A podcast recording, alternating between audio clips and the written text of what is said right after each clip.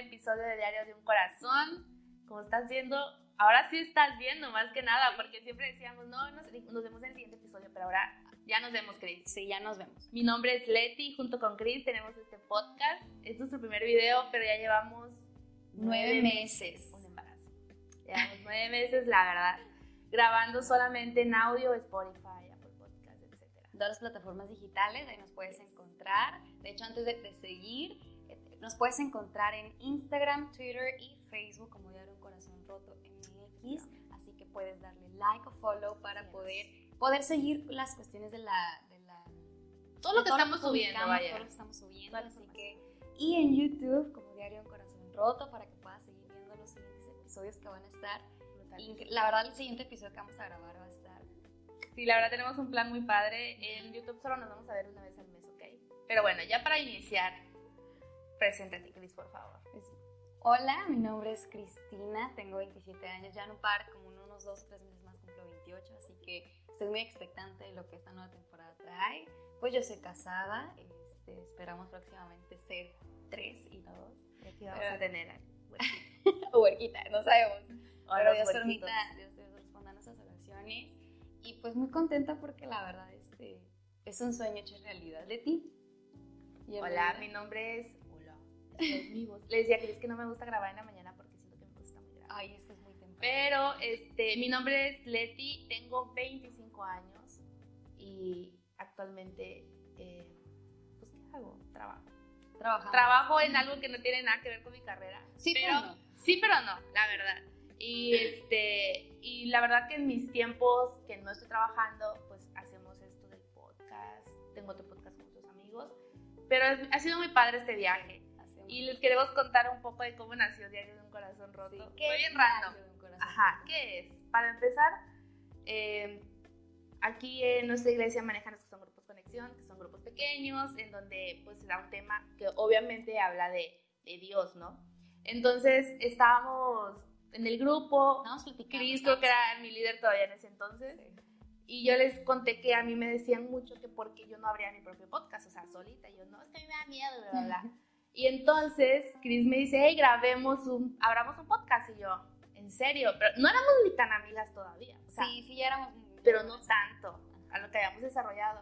Y yo creo que habrá pasado un mes para que tuviéramos una junta a las dos.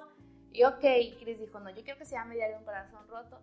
Pero la verdad es que siento que todos los temas que hablamos es lo que nosotros hubiéramos querido escuchar cuando Sí, estábamos más Sí, chicos. sí, sí, como esos consejos que necesitábamos en ese momento. Sí. Y ahora que ya, ya vivimos eso, que ya pasamos por muchas cosas, tanto difíciles como no tan difíciles, am, siempre eh, es bueno aconsejar res- respecto a nuestra experiencia, ¿no? Lo que a nosotros nos hubiera gustado escuchar en ese momento y principalmente escuchar una palabra de esperanza, ¿no? Que es lo que diario un corazón roto es. ¿no? O sea, hablamos de temas que generalmente no se hablan a profundidad, ¿no? Y que ah, pues seguiremos hablando de temas que así, pero fue eso, ¿no? Fue súper random. fue de que, ¿y de qué quieres hablar? Y fue de que, de cosas que generalmente no se hablan normalmente. Fue así, o sea, O eso sea, fue- literal de cosas que nos rompen el corazón. Exacto. Porque creo que lo generalizamos mucho con una pareja, eh, una amistad, Una relación Pero no es, no es todo eso, o sea, como decíamos en nuestros episodios anteriores, y es de que, que no pases el examen de la universidad. Claro. Eso te puede romper el corazón, ¿no? O sea, obviamente Incluso una amiga, que reprobar una o sea, que ajá. subestiman de que, ay, ¿cómo eso te puede romper el corazón? Pues sí, o sea, sí te puede romper el corazón. Hablamos de todo aquello que tiene la capacidad, incluso que tú le has dado poder de romperte el corazón. Sí. Y cómo Dios puede de un millón de maneras de sanarte y darte una nueva oportunidad de hacer algo completamente nuevo. Así es. Aparte siempre decimos, somos dos cristianos haciendo un podcast que no es cristiano. Pero hablamos. Hablamos de Dios. Como este o sea, es que es bien como, la verdad, a veces hablamos de todo el tema y te vamos a dar un versículo o algo, ¿verdad? Pero no quiere decir que exactamente, wow, siempre nos van a hablar de Dios y porque sí queremos como atraer a más personas a Él, ¿no? Porque nosotros hablamos desde nuestra experiencia, de lo que hemos pasado y cómo Dios nos ha ayudado para poder salir de ahí. Así es. Y Cris, ¿qué miedo has enfrentado desde que inició Diario? O sea, o desde que ya dijimos, wow, sí lo vamos a hacer. Am, yo creo que mi miedo más grande, para serte honesta, es, es- fue realmente ah, como dejarlo. ¿sabes? Como, en algún momento se termine. Sí, o sea, eso, que fue como ese mi miedo de que, ok, ya se nos acabaron los temas y ya no hay nada más que decir o fue una emoción, creo que ese era mi miedo más grande, o sea, que realmente fuera por una emoción más que una convicción, pero con el tiempo me he dado cuenta que no, o sea, porque es algo que yo le pido a Dios, ¿no? O sea, mis oraciones de, desde que Señor, o sea, que esto siempre sea de ti, ¿no? O sea, no, no mis emociones hablando, no mis emociones trabajando en eso, sino tú y pues pararte la gloria, ¿no? Entonces, uh, creo que ese fue mi, mi, miedo realmente, mi, lo que sí pudo como tocar mucho mi corazón. ¿Y a ti, Leti? Mira, yo la verdad como ya tenía otro podcast, yo ya sabía el deje y maneje, vaya. Pero yo no editaba, punto número uno. Dos, yo siempre he grabado a distancia. Entonces es como que en una sesión de Zoom y todo eso siempre grabamos. Eh, hemos hecho live y todo. Entonces, como el hecho de, de meterme como a, a, este mundo, eso no me daba miedo. A mí lo que me daba miedo, o no sé si es miedo, tal vez era como de, ¿y si al final no funciona? Sí. Creo que a veces mi cabeza es como, imagínate que un día me deje llevar con Chris. ¿Qué, va a pasar con diario? O sea, con quién se queda el perro, como... Como la canción de... O sea, es como, ¿qué onda? ¿Qué va a pasar? Pero la verdad es que Dios siempre nos confirma que quiere esto para nuestra vida, sí. porque súper random cuando empezamos a, en la iglesia empezamos a escuchar de, hey, los estoy escuchando, fue como, Cris, que? Me acaban de decir que nos están escuchando. Porque es muy difícil realmente llegar a tu que círculo tu círculo cercano. cercano. Exacto, entonces fue como, fue como ese, o sea, como raro que personas de nuestro entorno, personas que nos conocen principalmente, porque si llegamos, la verdad estamos teniendo un buen alcance y eso Sí. gracias a Dios y gracias a ustedes que nos escuchan, pero, y, Que nos ven. pero sí fue muy raro que personas muy cercanas a nosotros, de que, hey, estoy escuchando, y mira lo que venía escuchando en el carro, cosas así, es, nosotros nos quedamos con cara de, qué rara, ¿en serio? Entonces, sí, o sea, y de repente eh, niños, o sea, de, de, de, personas que incluso le llegamos a liderar, de que, los estoy escuchando, estoy so Sí, hay una niña sí. que me encanta porque Y- siempre que me ve me dice, estaba escuchando ayer y yo. Y eso es algo increíble porque aunque ustedes no lo crean, nos motivan mucho. Eh, son, es, es una de las muchas razones por las cuales seguimos con este proyecto. Claro que la, la razón principal es, es por Dios, ¿no? Sí. Y porque realmente creemos que a pesar de que hay un corazón roto con una herida muy profunda, Dios lo puede sanar y Dios lo puede restaurar. Y si lo pudo hacer conmigo y lo pudo hacer con Leti, lo puede hacer contigo, aunque tú no lo creas. Y creo que una de las cosas que te pueden romper el corazón es el miedo al Ese cambio. miedo, Sí. Totalmente, porque a veces los cambios son permanentes. O sea, son cambios que tal cual le dan un vuelco a tu vida. Vamos a suponer, como tú le dijiste ahorita, un embarazo. Tener un bebé es algo, no hay retorno, ¿sabes? No es como que "Ay, lo puedo regresar, lo devuelvo. Sabes que ahorita no lo quiero. Sí, no, o sea, es como ya lo tienes, ya- o sea, Sí. tu vida ya nunca va. Decía Keila el, el- del domingo, el, el domingo, el miércoles en la predica, una amiga de nosotros, que decía, yo quería hacer cosas de antes, o sea, yo quería ser igual de productiva, yo quería ser igual de, de, muchas cosas, eh, quería hacer todo a tiempo y quería estar al 100, y ahora no lo podía porque tenía, tengo una bebé, ¿no? Y a veces creo que nos aferramos mucho al pasado y por miedo al, al cambio, o sea, por miedo a que ya nada es igual, ya no somos iguales, somos diferentes en muchos aspectos de nuestra vida. Nuestro físico cambió, nuestra forma de vernos cambió, nuestra forma de hacer las cosas cambió y a veces nos cuesta aceptarlo porque nos sentíamos cómodos. Y creo que la comodidad puede ser nuestro peor enemigo en cuanto al cambio. Es que yo siento que nos cuesta mucho aceptar la temporada en la que estamos. Claro. Es muy complicado porque, por- por ejemplo, tomando base lo de cuando ya eres mamá, ¿no? Tu primera vez, mamá primeriza, como les dicen. Eh, obviamente antes estabas solo tú con tu esposo. O sea, antes podías ir de viaje de esto, y ahora es más complicado. Sí puedes ir, pero solito nos frustramos porque queremos seguir haciendo lo de antes cuando realmente estamos en otra temporada. Claro. ¿no? O sea, es muy complicado eh, porque nosotros no lo complicamos.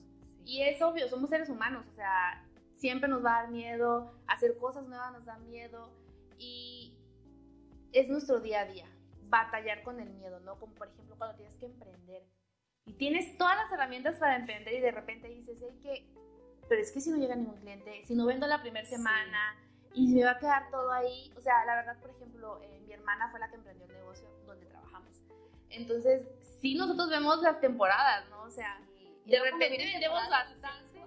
Ay, y de repente ya no, o sea, eh, ya baja y es como, hey, no te agüites, o sea, porque Dios está ahí.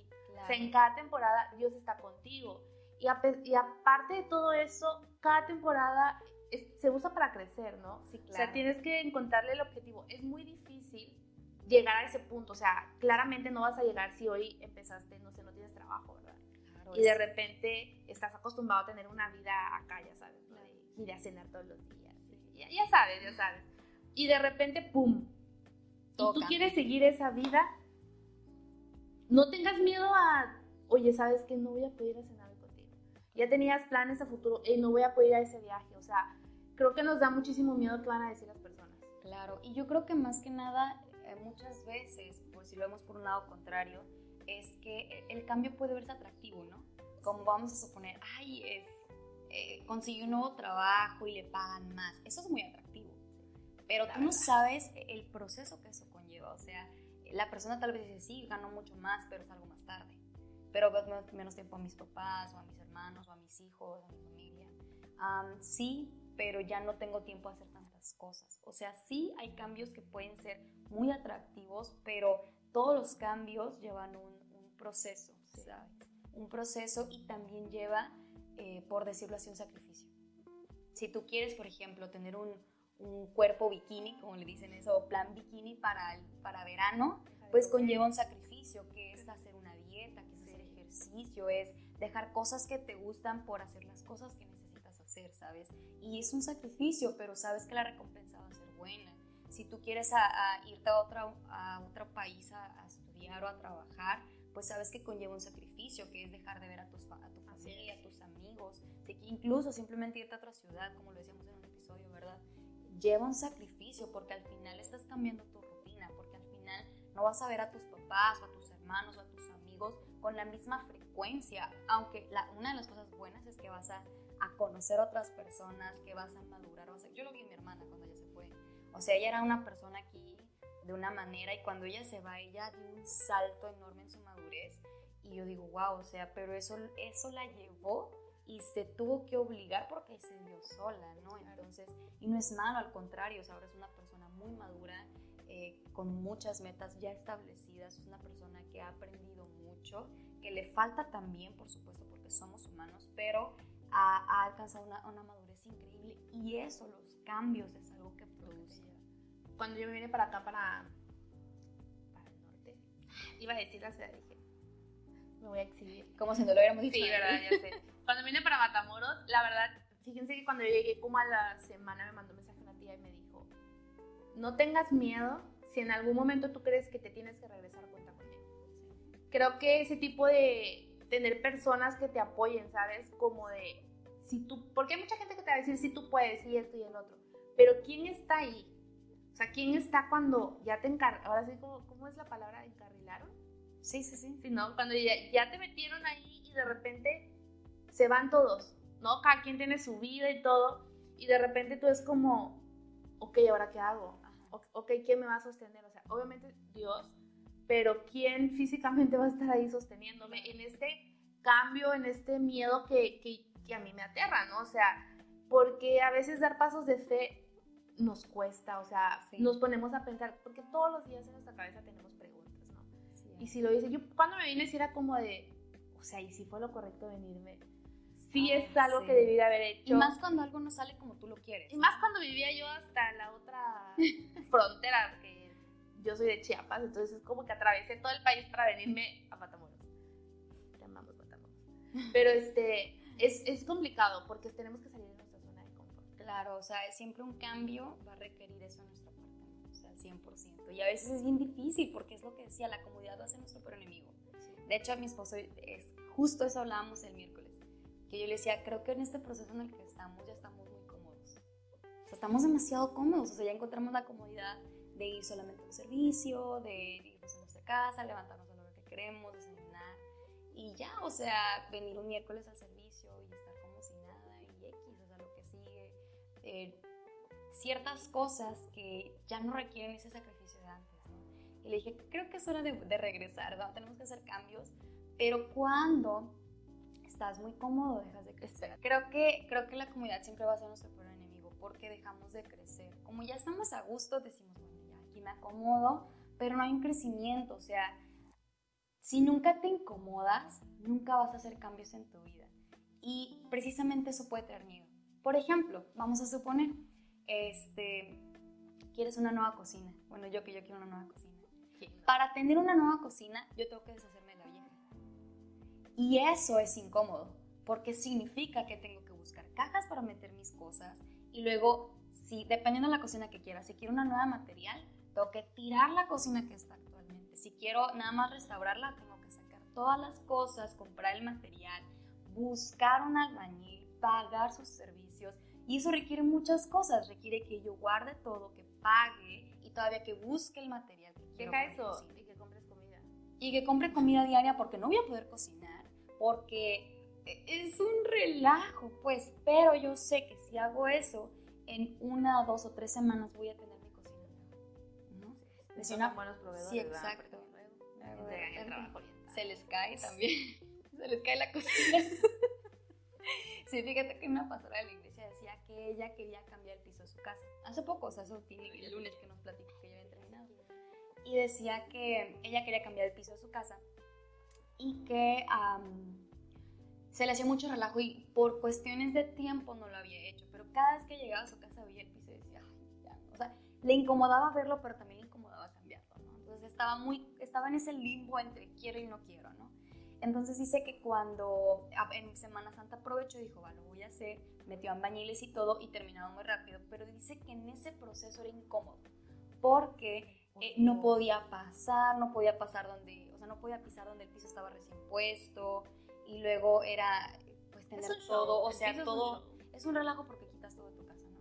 Pero dice, ahorita entro a mi casa y me encanta, ¿verdad? O sea, ese sacrificio de decir, bueno, no puedo pasar a la cocina, compro comida, no puedo pasar a mi sala, me subo a mi cuarto, etcétera, porque no sé si solo lo cambió de la parte de abajo, o sea, no lo sé, pero sí sé que cambió su piso y dice, ahora entro a mi casa y me gusta, ¿no?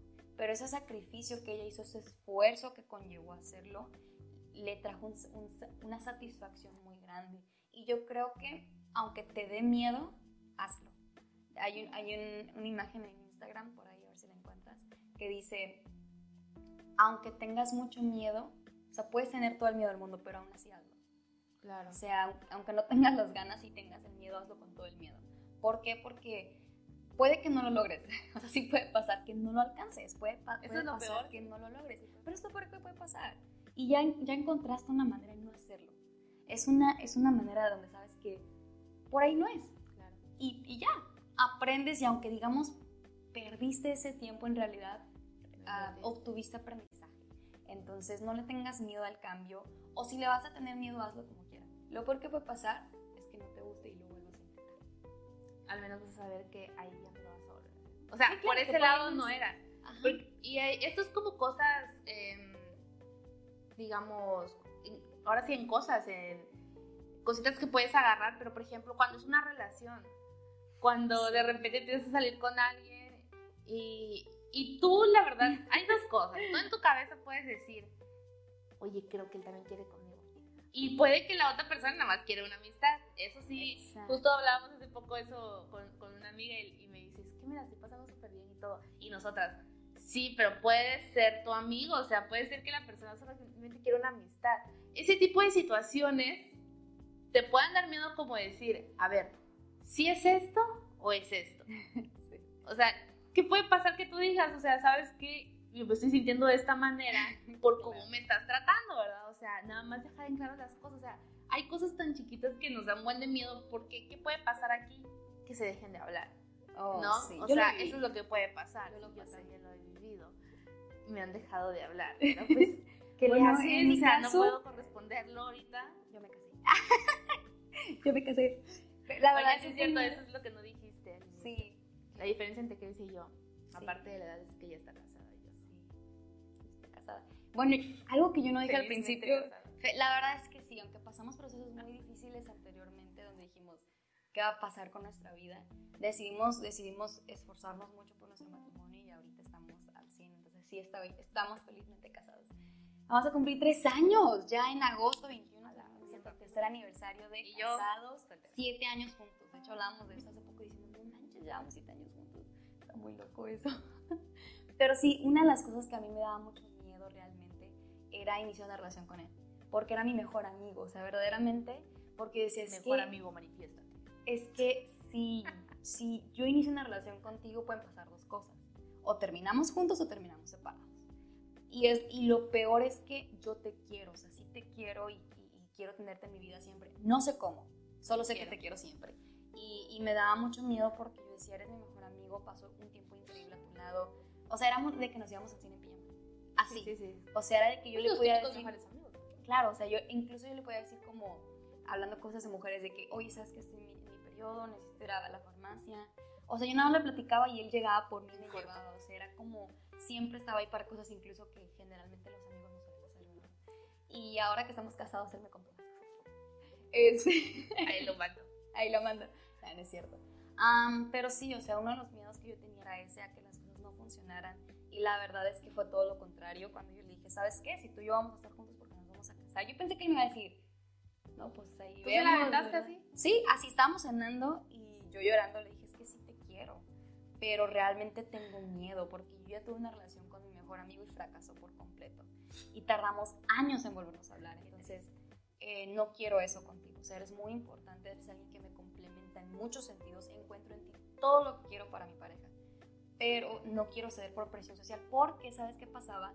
Que a cada rato nos decían, es que ustedes se ven bien lindos juntos, ay, es que ustedes deberían estar juntos, es que ustedes son novios, ¿verdad? Nada más una vez nos preguntaron si éramos primos, random, y nosotros así como, ok, no nos parecemos, pero ya sé. Y nosotros así de que, ok, resulta que, bueno, yo le dije, o sea, sí quiero algo contigo, pero dame chance, o sea, dame oportunidad de averiguar, de, de, averiguar qué es, o sea, realmente si es amor o es, o es presión social, porque yo no quiero ceder contigo por eso.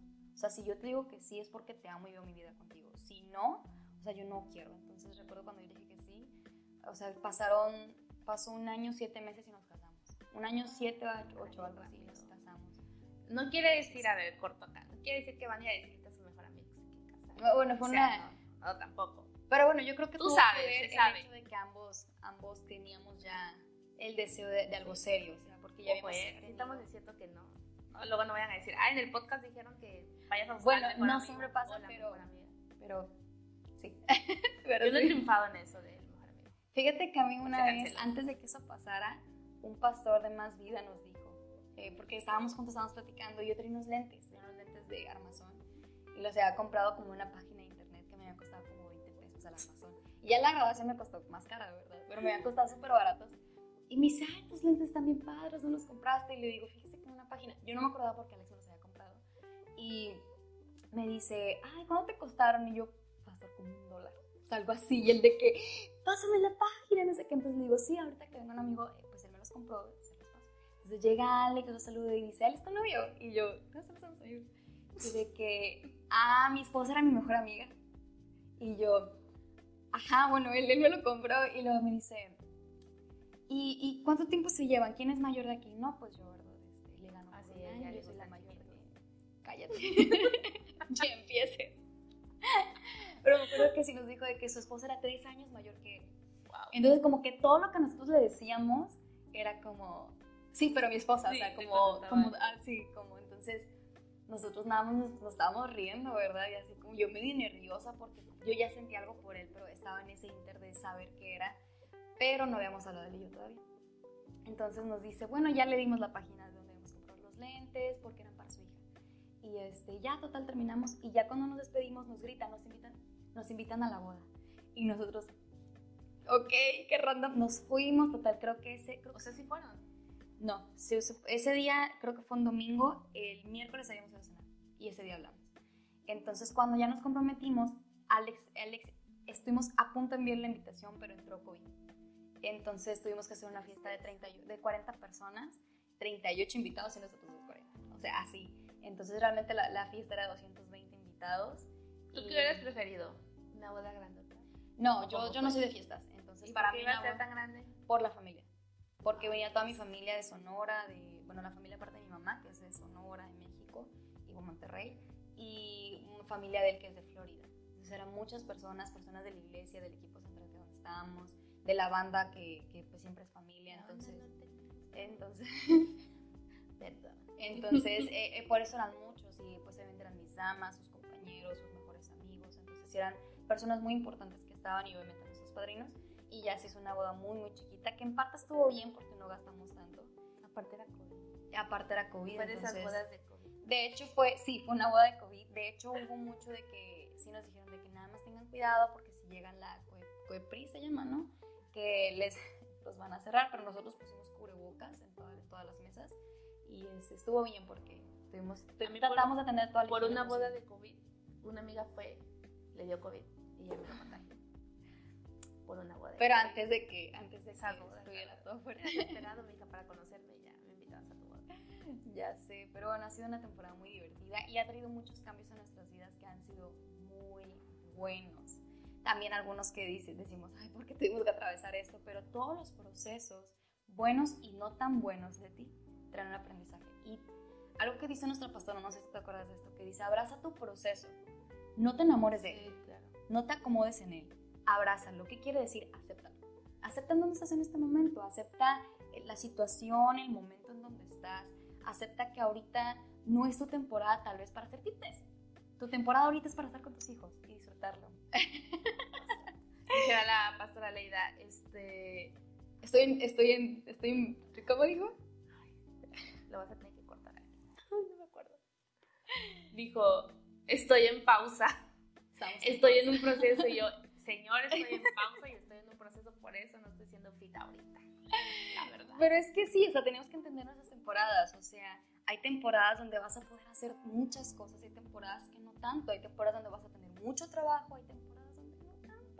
Y hay que entenderlo, o sea, tenemos, por ejemplo, yo tengo amigos que tienen shows, o sea, que tienen como eh, Ujú. cuestiones de Sí, sonido, sí. y dicen las mejores temporadas son octubre, noviembre y diciembre, y las graduaciones.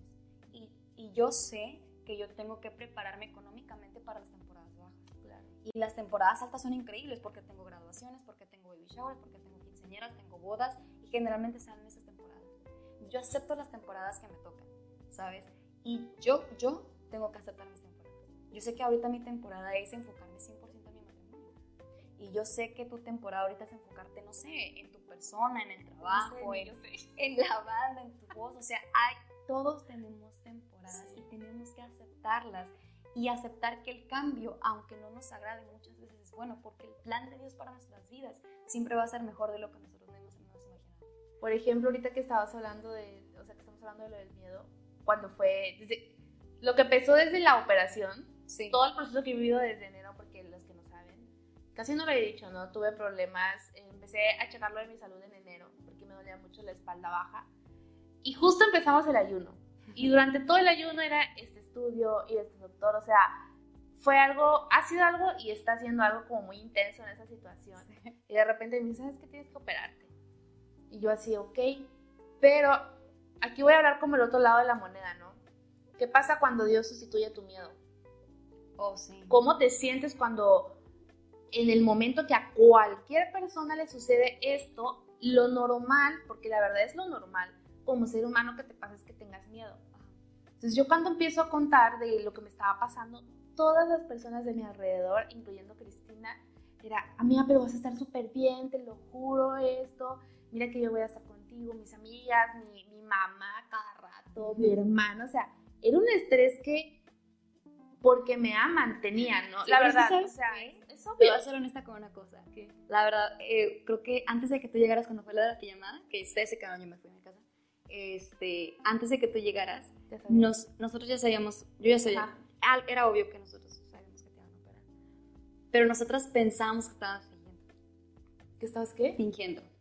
Así, te lo juro, o sea, nosotros Estoy en decíamos- shock. De verdad, o sea, fue La como- más actriz dices tú. y dije, ay, lo está contando muy bien. La verdad, nosotros pensamos que más que fingirlo, lo estabas guardando mucho. ¿Y lo hablaron entre ustedes? Si lo llegamos a, a, a ¿Cómo comentar. cayeron mis espaldas? No, pero- en este momento, ¿eh? La verdad, pero no fue una conversación mala, o sea, fue como, ¿saben qué? Yo creo que Leti tiene miedo y no nos quiere decir. Y todos, sí, la verdad, sí. Entonces lo que hicimos fue, vamos a, si ella lo quiere hablar, vamos a escucharle, y si no, no le vamos a preguntar. Y no llevaron Y- mi hamburguesa. Y fue un accidente, ¿ok? Bueno, eh, entonces hagan de cuenta que, em, pues todas las personas, yo tenía una presión, o sea, yo no quería que el temor, el miedo llegara por las personas. que es lo que yo les decía, o sea, la verdad, yo me siento bien y todas las dos semanas que fue de tratamiento, solamente una vez me sentí, al otro día, yo fui un sábado a mi cita y el domingo me tocó hacer bien la banda.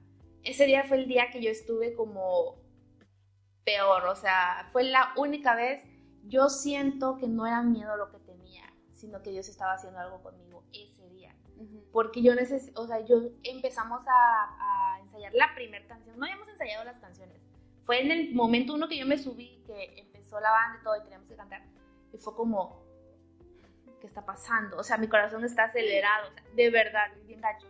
Y luego cuando bajamos, que me te Chris me preguntó, no sé, algo Chris me preguntó, ¿cómo te sentiste en el ensayo? Y yo, X, o sea, hice una respuesta que yo no doy. más dado, o sea, eso no es Leti, la verdad. Y aparte les voy a decir por qué, porque sé que le estoy cantando a Dios, entonces como que, pues X, y en ese momento como que me senté y mi cabeza, X, eso, eso tú no lo dices, ¿qué está pasando? Que no sé qué. Y bueno, ¿cuánto corto ese día? La pastora oró por mí, se quedó porque no me habías dicho nada y yo, bueno. Pero desde enero hacia acá, Dios cambió el temor por paz. O sea, se los juro que em, yo entré, llegó el día de la operación, mi mamá vino, mi mamá, ya sabes, eh, se puso a llorar el día que le dije que, que me iban a operar se puso a llorar, eh, me dijo que no sabía que, eh, que ella quería estar conmigo. Entonces yo lo único que le decía a Dios es, sí, yo siempre, desde que, desde que empezó todo, yo le dije, si tú quieres que pase por esto, voy a pasar. Pero yo como Moisés, pero tú vas conmigo. O sea, yo no voy a ir a la, a la guerra sin ti. Yo siempre, cada oración que yo hacía era, ok Dios, yo voy a pasar por esto. Y siempre lo que le he dicho y hasta últimamente le he dicho es, ok, o sea, estoy pasando por esto, no te voy a preguntar por porque en su momento tú me vas a decir, porque, o tal vez ni me lo vas a decir, pero yo voy a comprender, wow, tuve que pasar por esto para llegar a esto. O sea, yo en, todo este lapso, porque todavía sí, o sea, mi próxima cita es en, la siguiente semana tengo como otra intervención y en julio tengo de nuevo mi cita porque estoy tomando medicamentos. Es un rollo, es un show muy largo, pero la verdad, Dios me ha regalado la paz. O sea, nunca en la vida, es más, yo llegué el día que me iban a operar, ¿cómo te sientes? Y yo, bien, ¿segura bien? Y yo, pues sí, o sea. Traigo hambre. Pues nomás dando en ayunas, pero me acosté y. Ay, sí. Oye, te vamos a canalizar y yo, en la vida me habían hecho eso. Nunca. Ah, porque Leti decía que le iban a operar, o sea, ella iba a entrar hasta a quirófano hasta el día que fuera a parir. Uh, no, no pasó. No, deja eso. La, ¿Cómo se llama la de acá atrás? La epidural. Epidural. Epidural. Sí, sí, creo que así se dice. No le dolió. No me dolió, chicos. Oye, yo me acuerdo cuando a mí me la pusieron, porque yo ya he tenido dos cirugías. Sí, dos. De apéndice, pues un de grado, porque he tenido dos, lamentablemente. Pero el siguiente es, bueno. Tres. O sea, un legrado. Ah, sí. No, uno, uno y luego otro y así. No, no, no. Bueno, el caso es que a mí me dolió mucho. Yo sí me acuerdo que yo dije, ¿viste? ¿Qué es esto? Duele mucho. Yo sí lloré. Yo me acuerdo que entré y nada más me dijo, no, no yo no sabía ni qué me iban a hacer exactamente. O sea, para mí me iban a abrir, chicos, no me abrieron. No, sí, no. O sea, te, de Oigan, yo llegué al hospital ese día en la, en la tarde por ella y yo, ¿y te abrieron? Y le dije, no me abrieron. Estaba en shock. Me enteré después de que me operaron que no me abrieron. Eh, en la operación me enteré cómo iba a ser la anestesia. No sentí nada. Yo lo único que le decía, Dios, tú tienes el control, dale la gracia al doctor y ya. Salí de ahí, sí, con un frío horrible, pero nunca tuve miedo. Sí. O sea, yo sé que parece risa. Se los juro, se los prometo no he tenido miedo desde enero que inició esto, porque sé que Dios tiene el control. O sea, lo que les compartía ah, en el grupo Conexión era que nosotros siempre pedimos milagros físicos, ¿no? O sea, milagros en la salud que, wow, imagínate que a la hora que te vayan a operar, ya no esté la piedra porque tenía una piedra. Eso es lo que nosotros pedimos, desgraciadamente. Eso es lo que regular. Nunca pedimos como de, ok Dios, si tú me pusiste esta piedra, vas a mandar los recursos para que yo pueda. Y Dios hizo su milagro por medio de los recursos y del doctor. O sea, cuando me enteré, me enteré, cuánto era de la operación, yo nunca fue como, eh, ¿de dónde voy a sacar el dinero? No, yo salí de ahí como de, ¿cuánto es? No, pues tanto. Y mi hermana, ¿qué vamos a hacer? ¿Qué esto? Que mira que puedo vender mi carro. Y yo, tranquila, le marqué a mi mamá, mi mamá llorando. Y ese día teníamos pijamada con las niñas, ese día que dicen que yo estaba ocultando mi miedo, pero la verdad es que no. Bueno, es que nosotras sentíamos que no nos lo decía porque no querías como preocuparnos. Entonces decíamos, es que ellos, o sea, sentíamos que los, no, no nos querías decir y lo estabas como que guardando. Porque era como, era muy raro, pues es muy raro conocer a una persona que más que temor sienta paz. Porque, o, nervio, o sea, es como dices, bueno, o sea, tal vez no tendrás miedo, pero estás nerviosa. No, hombre, me dormí así en corto un día antes de la operación. y dije, la Leti ni va a dormir, no. Yo andaba con el Señor durmiendo. Piedra. pero oigan, a lo que voy es, a veces los milagros no van a ser físicos, a veces, les digo que cuando fue esto, antesito de que llegara con las niñas, fue la cita, de ahí fui al, eh, a mi casa, hablé con mi hermana, con mis hermanos, con mi mamá, y luego de ahí me fui a casa, me fui al Carl Jr. porque están comprando las hamburguesas y estando ahí me marcó una tía y me dijo, ¿qué te dijeron? Es una tía que es profeta. Y yo, esto, esto y el otro. En resumen, me dijo, porque acabo de salir de predicar. Y yo, sí, es esto. Ok, ¿cuánto dinero tienes? Y yo, Julián, somos tres ni caso. O sea, no, ni siquiera juntaba el 10, ni el 1% creo yo de la operación. Es que te agarró en curva, ¿no? O sea, era como esperabas una respuesta, una respuesta en particular y, fue todo, todo lo contrario, ¿no? O sea, yo esperaba como de, hija, voy a orar por ti, o sea, o sea yo, yo esperaba lo, lo de la fe, vaya, lo de tú puedes, porque ella me dijo, ella me dijo, porque es lo que incluso desde que inició todo, ella me dijo, ¿sabes qué?